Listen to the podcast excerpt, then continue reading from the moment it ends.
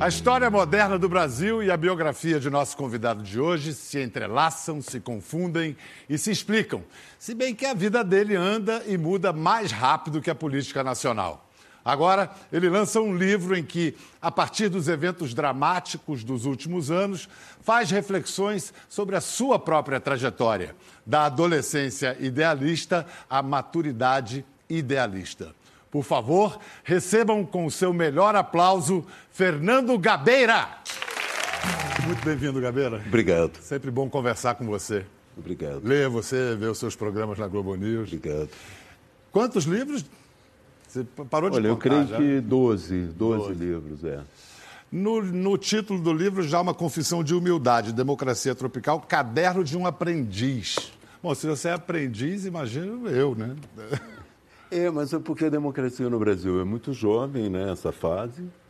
E no século passado, eu não acreditava nela. No fim do século, no século passado, eu não acreditava nela. Então, é, Ninguém acreditava, na verdade, né? Nem direita, nem esquerda, né? A direita deu um golpe e a esquerda tentou eh, contestar o golpe com uma revolução armada que levaria a uma ditadura do proletariado. Então, nós estamos em duas. Du- dentro- Duas tentativas de emplacar uma ditadura, ou de direita ou de esquerda. A democracia era um meio para se chegar ao futuro Exato. adiante. Agora não, né? Agora não. As- eu até falo. Agora a democracia filhas- é um fim. As minhas filhas já viveram, nasceram e viveram num período democrático. A única dificuldade é que esse período democrático chegou a um impasse que está nos preocupando muito. tá? Na verdade, é um período democrático que começou, ou pelo menos se afirmou, com aquele grande movimento pelas diretas, e avançou com uma série de eleições diretas também, com partidos sucedendo no poder, mas chegou num impasse. né? A, a corrupção acabou sendo um elemento que deformou o processo. Eu me lembro, por exemplo, num comício em Caruaru, ainda pelas diretas, as duas estrelas do palanque eram o Collor, que se apresentava como o caçador de Marajá Sim. programa ético. O Lula, que trazia a ética para a política. Desgraçadamente, tantos anos depois, os dois estão envolvidos no mesmo processo do Lava Jato. A gente. Hoje, Brasília pegou fogo. Hoje, você está falando do impasse que a gente chegou. Esse impasse chegou ao ponto de a gente ver hoje cenas de Brasília em chamas com o Exército, as Forças Armadas Sendo acionadas. sendo acionadas. Difícil imaginar isso um ano atrás? Sim, é difícil imaginar um ano atrás, porque nós derrubamos a Dilma sem quebrar uma vidraça. Isso é verdade. Agora entraram outros componentes eh, na luta pra, contra eh, uma situação que eu considero também insustentável, mas esses componentes têm métodos e táticas diferentes. Quando você fala nós derrubamos a Dilma, nós quem? Quem é essa primeira pessoa do plural? A população, não é? os movimentos que foram para a rua. Você sabe que houve movimentos com um milhão de pessoas. Não é? E eu, como participei desses movimentos, perdido no meio da multidão, eu digo, nossa, essa multidão conseguiu derrubar a Dilma sem... Agora, as coisas nunca ficaram tranquilas, quer dizer, foram cada vez ficando mais confusas e após a delação da JBS ficou tudo muito confuso. O que que não, você acha que o que que não se pode perder de vista, não pode perder o foco no meio dessa confusão? Tá.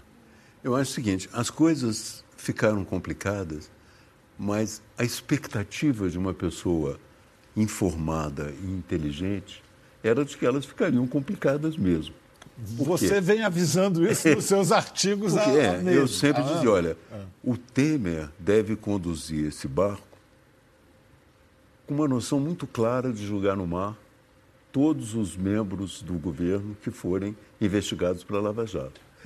E deve ter a clarividência, num determinado momento, de saber a hora de se julgar no mar também. Entendeu? Então foi acontecendo. Chegou. Chegou. Chegou. Chegou. Mas ele não vai se jogar no mar. Não, Ou ele vai, vai ser derrubado. Ele vai ser derrubado. Eu acho que nós Vai ser temos. derrubado, você acha que ele vai ser derrubado no dia 6 agora? Eu acredito que a chance é essa. É Tribunal, traumático. dia 6, Tribunal Superior Eleitoral pode caçar a chapa, Dilma e. Exato. É. menos traumático. E dá ele também uma saída, sua visão honrosa. Ele diz: não, Eu não estou envolvido em corrupção, eu fui caçado, entende? Estava na chapa com a Dilma. Você acha que esse é, o, esse é o desdobramento mais desejável ou mais esse provável? Eu acho, não, eu acho mais o desejável. Uhum. O provável no Brasil ainda é uma coisa bem difícil, mas é desejável. Eu acho que as pessoas sensatas é, acham que esse caminho seria menos traumático e seria menos traumático também que nós seguíssemos a Constituição. Seguindo a Constituição, eleições indiretas. Indiretas para que se leve a situação até 2018. Então, em 2018, o processo sendo. Na sua concepção, qual seria o nome ideal para conduzir? É um mandato tampão, né? É, eu não tenho o nome ideal. Eu acho o seguinte: que existem algumas condições que são evidentes. Né? Uma condição que eu acho que é aconselhável é que a pessoa não seja investigada pela Lava Jato, senão você tem que derrubar mais um antes de chegar a 2018. E está difícil encontrar Exato, quem não vai passar o tempo inteiro derrubando o presidente. Dizer, não se faz outra coisa, né? Então é preciso encontrar uma pessoa que seja, é, que não tenha pretensão eleitoral em 2018, que tenha um trânsito entre as diversas forças políticas, né? que não seja investigado pela Lava Jato e, mais ainda, que não se disponha a sabotá-la, porque alguns candidatos é, certamente surgem na arena, e o Congresso é muito seduzido por isso, com uma promessa de neutralizar a Lava Jato. Porque Nossa, há interesses poderosos a fim de neutralizar. Ah, o interesse de todos, todos os partidos. Né? Todos dessa, partidos dessa aliança entre o alto empresariado, os partidos, que parece que a impressão que a gente tem é que é um poder que manda nos três poderes, ou pelo menos em dois deles claramente. É, eu acho que essa aliança na verdade, você tem dois elementos importantes no Brasil ao longo desse período. Você tem, primeiro, dois grandes partidos. Né? Eu estou excluindo o PMDB porque ele é um ator secundário que se une aos dois. Você tem dois grandes partidos que precisam de muito dinheiro para se eleger. Depois precisam de dinheiro também para governar, porque os outros partidos exigem, como exigiram do PT também, uma cota para poder governar e precisam de muito dinheiro para se reeleger, porque são partidos com projetos de 20 anos no poder. Como vai se romper esse ciclo? Então é uma máquina buscando uhum. dinheiro. Uhum. Por outro lado, você tem outra máquina buscando dinheiro, que são as empreiteiras, as grandes empresas que querem o dinheiro fácil do Estado. Quando essas duas máquinas se encontram, você tem um imenso monstro sanguessuga que arruína o país como arruinou. Então eu acho o seguinte, que a saída em primeiro lugar, é você tentar reformar a política. É?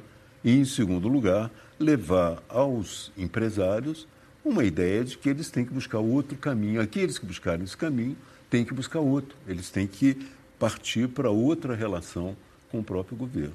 Mas eu estou vendo no seu discurso, não estou vendo um desencanto. Eu acho que você está observando um processo e vendo para onde isso pode Exatamente, eu caminhar. não estou desencantado. Não, pelo contrário, eu estou até aliviado.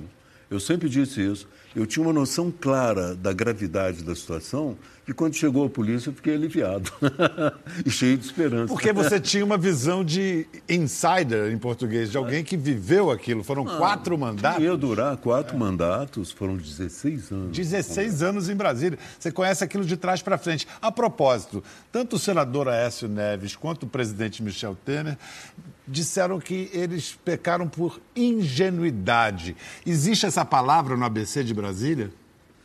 Olha, às vezes existe, por exemplo, é, eu não sei se você se lembra, antigamente no Brasil havia um fato policial muito comum, chamava-se o conto do vigário, que a pessoa vinha do interior, oferecia um dinheiro muito grande e, e recebia uma parte e a pessoa dava uma parte mínima e ficava com aquele dinheiro achando ficava com aquele, então a pessoa caía no conto, no conto do, do vigário. No caso do Temer e do Aécio, eu acho que a ingenuidade é, ou a confissão de ingenuidade talvez possa se materializar no fato de que houve uma gravação. Ambos foram gravados. Então eles consideram que foi uma ingenuidade terem falado o que falou, o que falaram, porque foi gravado. Mas, no entanto, você observa que, primeiro, que o Temer é, recebeu o Joesley à noite, sem registro oficial, é? e que havia já um conhecimento, um entendimento entre eles. Março? É, pela conversa, você vê que o interlocutor do Joesley era o Eduardo Cunha. Depois passou a ser o Gedel. Possivelmente seria o Padilha. Mas o Eduardo Cunha estava preso. O Gedel saiu por investigado também. O Padilha também investigado. Então eles estavam buscando um outro interlocutor. E foi oferecido a ele um outro interlocutor, um jovem deputado, e que não tem a experiência do Eduardo Cunha. Se você observar o que aconteceu realmente, é, ele não tem experiência é, nesse campo. Né? Você vê que ele, muito disfarçadamente, encontra o homem com a mala no Santo Graal, um bar de São Paulo até conhecido, depois ele vai para uma garagem, mas quando ele pega o dinheiro, ele sai correndo como se fosse um assaltante. então ele não tem. Inexperiência, é. inexperiência. Aí quando você analisa a gravação do Joesley com ele, que é uma longa gravação, o final da gravação, sabe o que ele gasta dizendo o quê? Dizendo ao Joesley que ele precisava trocar o vidro da casa do Joesley, porque as pessoas podiam gravar do lado de fora. Ele estava dando orientação ao Joesley sobre segurança Enquanto... em gravações, sendo gravado. Entende? É, Quer dizer, não se fazem mais Eduardo Cunhas como antigamente. o que eu, não, eu, acho que a gente pode dizer ainda bem, será? É, antes da gente voltar para o seu livro, um, um fato que pode passar até despercebido no meio de tantos escândalos a divulgação do grampo do Reinaldo Azevedo, um jornalista conversando com sua fonte. E tudo indica que. Tudo indica, não, esse foi tornado público pelo Supremo. Como é que você reage a isso? Olha, eu reajo censurando. Eu acho que é, foi um erro. Entende? Não se deve divulgar é, situações como essa, sobretudo quando é um jornalista conversando com a sua fonte, porque isso está garantido pela Constituição. Eu reajo assim. Acho que foi um erro. No entanto, não é? eu não acho que um episódio como esse é, nega a importância e o desenvolvimento da Lava Jato. Eu acho que nós devemos ser solidários com as pessoas que têm as suas gravações é, em certos momentos reveladas injustamente, familiares e tal, ou inconstitucionalmente, como no caso dele, mas nós não podemos contestar. Porque, vamos falar de gravação, se você observar bem, existe uma gravação que ninguém fala nela, mas que, no entanto, é extremamente importante do ponto de vista constitucional e institucional, que é a gravação do Aécio Neves com Gilmar Mendes que, que eles conversaram ali? O Aécio Neves pede ao Gilmar Mendes para convencer alguns senadores a votar no projeto de abuso de, lei, de abuso de autoridade que visa neutralizar, especificamente atingir. neutralizar a Lava Jato. É. Então, é, esse fato é um grampo legal. E esse fato é muito grave. Por quê? Porque é um ministro do Supremo buscando votos no interior do Congresso. Seria a mesma coisa de um senador entrar no Supremo Federal e tentar decidir uma votação do Supremo, cabalando votos entre os ministros. Entende? Então isso é grave. É, talvez no, no são tantas camadas de escândalos e, e eventos graves é, que algumas coisas querendo, se, é, sim, dar, trazer... dar, uma dimensão geral do, sem negar a importância é, do que aconteceu com o jornalista e tal, mas vamos ver a coisa também no conjunto, né? Mas e é, é eu acho que isso aí é grave por quê? Porque é um ministro do Supremo que está conquistando votos de senadores sobre os quais ele vai julgar, cujos casos, cujas pendências ele vai julgar, tanto que ele julgou um caso do Aécio. Não que tenha julgado um caso do Aécio, mas ele definiu que a Polícia Federal tinha um limite na audiência do Aécio. Uh, indo além da factualidade, como faz o seu livro? O seu livro tem um diálogo entre o factual, as suas crônicas sobre o que aconteceu, principalmente o ano passado, uhum. 2016, e reflexões suas sobre a natureza da política, do fazer político, a sua história, uma história riquíssima. Então, começar pelo fim. Uhum. Você com um homem, um homem com um histórico libertário, digamos, de esquerda, ser uhum. chamado de golpista, como é que você reage a esse insulto? Olha, eu reajo com a mesma tranquilidade que eu sempre reagi.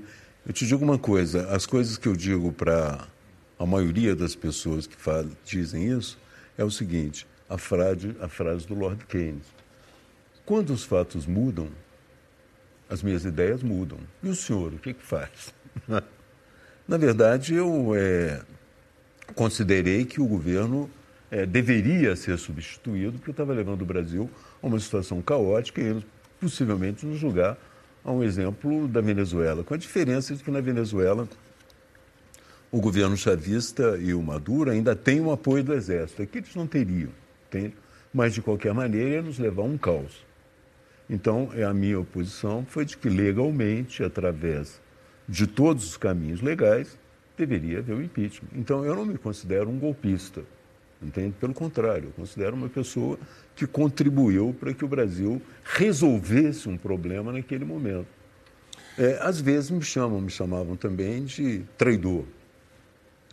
Eu, uma vez, é, eu votei e lutei muito pela quebra do monopólio nas telecomunicações. Eu ia puxar justamente esse assunto. é. Ah. E eu sabia da importância dos telefones. Né, Naquele né, momento te chamaram de traidor. Naquele momento me chamaram e eu perguntei, mas eu traía a Telerge, eu traía as empresas telefônicas, porque eles estavam todos ancorados nas empresas telefônicas. E não queriam que a gente quebrasse o monopólio, porque queriam manter é, tele, os telefones na mão do Estado e das empresas que eles estavam. Mas ninguém podia imaginar que as consequências da privatização das telecomunicações iam coincidir com um novo mundo que trouxe. Que o celular trouxe. Pois é. Você... Um instrumento completamente novo. Eu não imaginava. Ninguém imaginava. Eu não imaginava. É. Porque eu imaginava que os telefones iam nos dar a possibilidade de comunicação um com o outro. E, inclusive, uma das minhas inspirações Fui andando pelas ruas de Manaus, eu vi algumas meninas prostitutas com um pager. E eu olhei aquilo, as meninas saíam de um lado para o outro porque elas eram chamadas pelo pager. Aquele, aquelas coisas que você usava na cintura. Que médico usava. É, exatamente. É, é, é, e eu falei, mas olha, um instrumento desse dá ao, ao trabalhador autônomo uma liberdade e um potencial enorme. E pensei, um telefone celular seria também esse instrumento agora, libertador. O Pascoal Soto, o editor do livro, disse que isso, esse livro veio porque ele queria reeditar o que é isso, companheiro, o seu primeiro livro, quando você narra a sua experiência na luta armada. Você está cansado de contar essa história? Bem, eu, eu, não é que eu esteja cansado, eu temo que, ao contar essa história, eu entro no piloto automático. Entende? Mas, é, na verdade, eu pretendo escrever outros livros. Eu até disse para ele: olha, eu pretendo escrever outros livros, ou pelo menos mais um livro, mas não é um livro que não conte nada do que se passou, entende?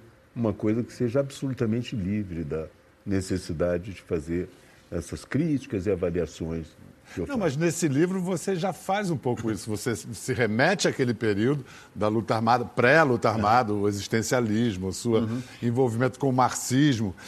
Até o seu desencanto com o marxismo, eu não me lembro de você ter falado tão claro quanto isso, que no exílio na Europa, você diz, estudando em Estocolmo, isso. Por meio do, você percebeu que, por meio do marxismo, não se chegaria jamais a formular algo politicamente articulado sobre a discriminação dos negros, dos homossexuais, nem sobre a luta pela identidade cultural que galvanizou um leque bem amplo de minorias. Felizmente, porque eu comecei a estudar antropologia e me apaixonei.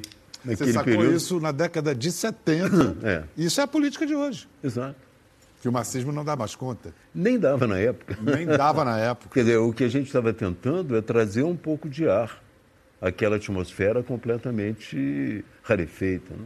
É, você faz uma distinção ainda hoje sobre direita e esquerda. De um lado estão os que defendem o pluralismo, um constante trabalho de ajuste e diálogo, mesmo no seu equilíbrio imperfeito. Do outro estão os que acham que o objetivo é a paz, a unidade, num futuro, um fim racional, o futuro inevitável. São os sonhadores do absoluto. Ainda existe. E, e, tem um apelo para a juventude. Os sonhadores do absoluto, do absoluto, hoje são os black blocs. São, eles, têm um, eles têm um sonho de quebrar tudo, de resolver as coisas lá desse jeito. É, acham que você consegue um mundo de pessoas perfeitas. Você vê que dentro do socialismo havia essa tese do novo homem. E o homem tem sido o mesmo desde o Shakespeare, entende? A natureza humana. É, o Shakespeare te mostra um homem e uma mulher, evidentemente, que são é, os mesmos ao longo do tempo, com os mesmos defeitos, com as mesmas grandezas, com as mesmas misérias. Somos nós. Vamos mostrar o momento em que o Gabeira, depois do exílio, é, ele chega ao, ao, Brasil, estão esperando um Gabeira e chega outro. É um choque geral. Vamos ver. O Flamengo voltou hoje da Europa. No Aeroporto Internacional do Rio, deu confusão. Junto com o time do Flamengo vieram dois exilados beneficiados pela anistia. Mais dois exilados desembarcaram agora à noite aqui no Aeroporto Internacional do Galeão. São eles Francisco Nelson e Fernando Gabeira. Foi uma verdadeira confusão o desembarque dos exilados. Eles chegaram junto com a delegação do Flamengo. Teve carnaval com banda e tudo. Fernando Gabeira estava no exílio há nove anos. Ele, em 1970, foi libertado em troca do embaixador alemão sequestrado aqui no Rio. Depois de nove anos no exílio, e agora? Eu não entendi a pergunta. Depois de nove anos no exílio, o que, é que tu pretendes fazer voltando não para o Brasil? Eu tenho a mínima ideia. Quer dizer, eu pretendo ver os amigos, pretendo trabalhar e pretendo contribuir, de alguma forma, com a luta política que se desenvolve no Brasil. Bom, algum... algumas coisas a se observar. A notícia final era sobre a chegada do Flamengo ou dos exilados, né? É, exatamente. Cid Moreira. E você chega, diz que não, tem não tinha a mínima ideia do que fazer, mas você teve várias ideias. Mas, em primeiro lugar, você voltou ao jornalismo, antes de ir à política. Voltei, voltei. Voltei ao jornalismo. É, durante o período, é, fui correspondente da Folha de São Paulo em Berlim. Eu era muito atraído por Berlim, tinha vivido lá como exilado. E quando, por que deu o clique de entrar para a política institucional? Não sei, é, foi quando é, eu voltei, é, voltando ao Brasil, o Partido Verde tinha sido criado. Eu tinha é, feito em 86 uma candidatura ao governo do Estado, mas para estimular, e, e saía do Brasil, voltei e decidi que ia ser candidato, realizar alguns projetos, sobretudo de defesa do meio ambiente, de associar justiça social, defesa do meio ambiente, é, algumas coisas em costumes também. Mas na sua história pessoal, por exemplo, depois de 16 anos em Brasília, você voltar para o jornalismo, você, você fez essa escolha de voltar a ser repórter porque achou que a tua a tua influência, a sua atuação política podia ser mais eficaz fazendo reportagem na televisão, na Globo News? Olha, eu. Ou simplesmente saudade de fazer reportagem? Olha, é, é muito difícil a gente. A gente pode dar uma resposta sofisticada, mas eu vou te dizer uma coisa mais simples. Eu não aguentava mais. E a única coisa que eu sei fazer razoavelmente é escrever e fotografar. Entende? É, mais escrever do que fotografar, evidentemente. Esse negócio de ir para o Brasil é um antídoto ao desânimo que Brasília lhe causa? É. Não só um antídoto, porque é, é também uma fuga. Não é? Porque muita gente pensa em, quando o Brasil está complicado, muita gente pensa em sair do Brasil. Eu, é, a minha fórmula é essa: vamos entrar no Brasil, entende? Porque entrando no Brasil você fica mais animado, vendo as várias experiências. E como jornalista, eu estou fazendo essa entrevista contigo, mas não é mais a minha atividade. Eu sou entrevistador. Entrevistador. então, como jornalista, você sai de você mesmo. Você ouve outras histórias. A todo instante você está ouvindo histórias, dramas, superações e tal. Você sai de você mesmo. Você percebe que os seus dramas são bastante pequenininhos perto do que as pessoas vivem. E elas tiveram a capacidade de superar isso com uma alegria, com um brilho nos olhos, que às vezes, em certos momentos, você não tem. Então o Brasil te dá ânimo para enfrentar Brasília, voltar a Brasília? Não, só se for para fazer uma reportagem. Existencial e politicamente, Fernando Gabeira sempre foi, continua a ser um surfista de onda grande. E não é que esse gene passou de pai para filha. Senhoras e senhores, desde depois da arrebentação, Maia Gabeira. Maia, tá vindo de onde? De que ondas você está vindo agora? Eu tô vindo de Portugal. Nazaré? Eu tava, dei uma passada em Nazaré, fiquei em Ericeiro um pouco. E estava começando a preparar as coisas para a temporada, que começa só em setembro. Como é que foi esse ano de, de onda? Foi bom. Quebrou alto? Foi bom, foi bom. Deu, deu alguns dias grandes. É, o dia gigante estava bem, estava ventando bastante, estava bem difícil. Quanto, quantos metros de onda? Ah, esse ano ninguém bateu recorde de novo. O recorde ainda está em 2010. Mas a onda que ganhou a maior onda do ano, eu acho que tinha 73 pés, 20 e poucos metros, 21. É, um prédio de 6, 7 andares, é. algo assim. É, algo assim, é bem grande. E a sua maior onda desse ano, qual foi? A minha maior onda desse ano deve ter sido em torno de 50 pés em Nazaré. Eu estava ah. voltando de uma reabilitação da coluna e agora, essa próxima temporada, finalmente eu devo estar 100%. 50 pés é só uns 15 metros por aí, né? É, uns um pouco mais. Você estava é. acompanhando o programa? Tava, claro. da, quando é que você se deu conta da história de seu pai? Com que idade você percebeu? Quando eu assisti o Que Esse Companheiro. Foi? Você Bem tinha... pequenininha. Quantos anos eu tinha? Não sei, tinha uns oito. Eu acho que você tinha uns 11 é anos, 10, 11 é, anos, não é isso? Eu, eu, li alguma coisa por aí. É, então, isso assim, eu lembro que o que esse companheiro me impactou muito.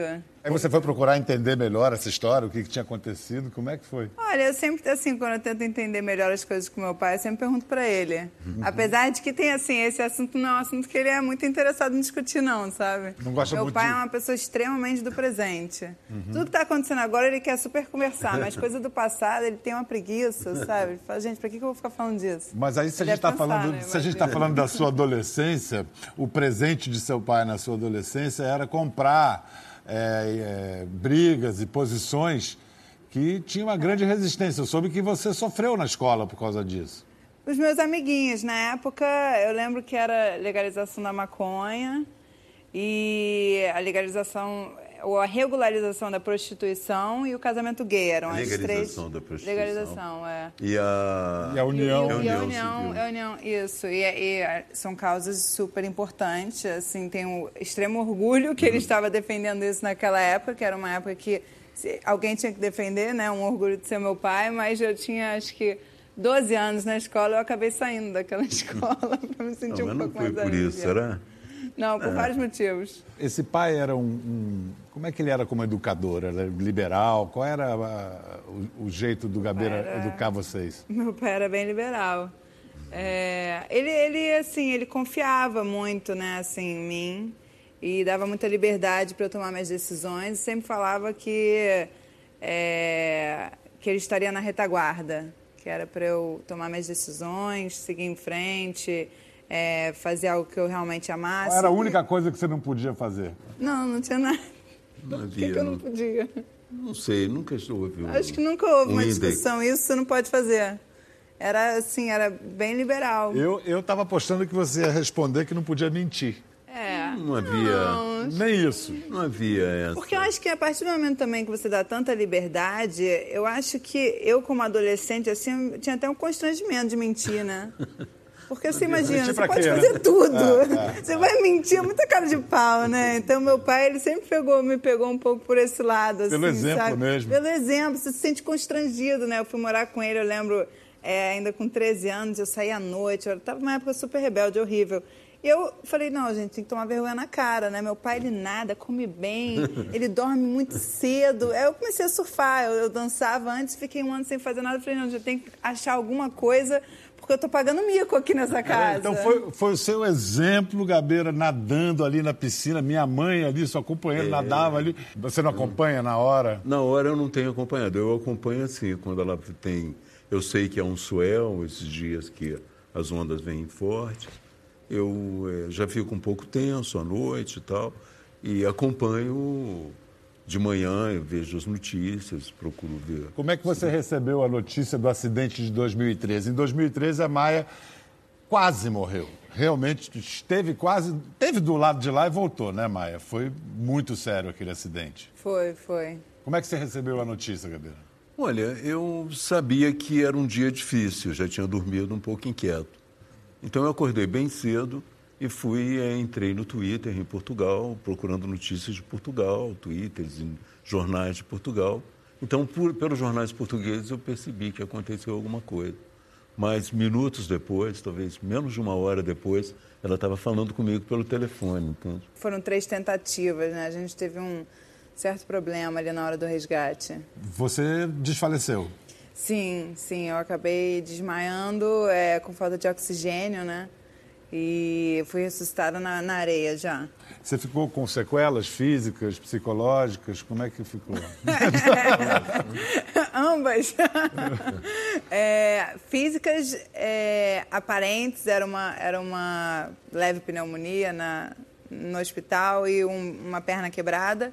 É, um, alguns meses depois a gente percebeu que era uma coluna bem debilitada, que levou três cirurgias para melhorar. Você teve lesão na coluna? Tive. Eu tinha uma lesão antiga na coluna, mas o acidente foi algo que realmente fez aquilo ficar é, inviável, né? Pra, principalmente para continuar a vida de atleta. Três cirurgias. Três cirurgias. E psicológicas, você daí encasquetou de voltar lá todo ano, é isso? É, porque não que eu encasquetei assim, ah, eu sou teimosa, eu quero, não é isso.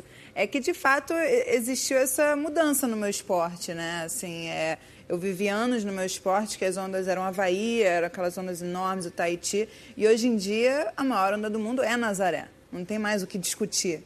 Né? O recorde mundial está lá desde 2010 e todo ano, praticamente, é, nos últimos seis anos, cinco anos, a maior onda foi Nazaré. Então é um lugar que, se você quer acompanhar o esporte e estar tá no nível mais elevado do esporte, você tem que estar presente. Mas lá. isso você está falando tecnicamente. E pessoalmente, você lá você teve uma experiência de quase é. morte. É. E aí? Pessoalmente, eu me encantei com o lugar na primeira vez Bonito. que eu fui. Assim, eu para mim aquilo é minha casa, entendeu? Sim, mas você precisa, precisava voltar lá, precisava Antes do acidente, quando eu cheguei lá, vi o lugar, vi as ondas, surfei um dia grande, antes do, do dia gigantesco, eu já tinha decidido que eu iria voltar lá pro resto da minha vida, assim, por toda a minha carreira, entendeu? Que aquilo era um lugar que ia virar uma lei para mim. A gente foi é, o segundo grupo, praticamente, assim, que desbravou o lugar, eu, o Burley, o Scooby e o Gordo. O primeiro tinha sido o time do McNamara. Então a gente foi, a gente chegou num lugar totalmente inóspito, vazio, com potencial gigantesco. Quando eu vi aquilo assim, meu olho brilhou, entendeu? Eu falei, meu Deus, achei o ouro. Surfava na Havaí, aquela porradaria cheia de local, aqui eu tô sozinha, eu quero ficar aqui. E a cabeça para segurar esse pós-trauma, voltar é um, lá? É um desafio. Que você lida com esses desafios sozinha? Você teve algum apoio, por exemplo, seu pai, sua relação com seu pai depois dessa experiência? A mesma, a mesma. É. Não modificou muito, não. Senti que ela queria voltar, não é? porque eu acho que quando você tem um trauma no lugar, uma boa coisa é voltar àquele lugar e superar aquilo. Né? Isso ela conseguiu. É? Ela foi lá, surfou a onda temerária e tal e voltou. Agora, o resto ela vai trabalhando, né, com o tempo e tal. E Essa agora coisa de chegar perto da morte, né, ou chegar muito perto da morte, impacta a vida de toda pessoa. Qualquer um. Né? Qualquer pessoa, sobretudo jovem e tal. Eu sei porque eu vivi uma experiência semelhante. Também muito jovem. É, com uma onda é, de 38. É. Não era uma onda de 50, mas uma onda de 38. Fico olhando para vocês e fico vendo que vocês, além da sede de liberdade que parece que os dois têm. A coragem. Coragem. É... Tem diferença entre coragem física e coragem intelectual, Gabeira, Maia? Não, absolutamente. Porque a coragem física ela vem da cabeça. Você tem que preparar o teu corpo, mas se no fim ali a tua cabeça não funcionar, não tem corpo que te leve a lugar nenhum. É, coragem, eu não sei. Às vezes você nem sempre tem coragem. Não existe é, uma pessoa. Eu acho que é ter que, medo assim, e conseguir Essa agir, pessoa é, é, a corajosa. Então, em todas as circunstâncias, não. ela é corajosa. Ou não. então, essa pessoa é. é uma medrosa em todas as circunstâncias. Por isso que existem boas peças de teatro que o terceiro ato resolve, entende? O que era medroso no primeiro aparece como corajoso no terceiro. E vice-versa. É, para isso, as peças de teatro são boas para desmontar esse mecanismo. É verdade. Poxa, muito obrigado, família. Muito obrigado, Maia, Fernando. E que esse exemplo de coragem, principalmente de honestidade, que eu acho que é onde começa a coragem, é. se multiplique por aí. Obrigado. Valeu, obrigado. Valeu, gente.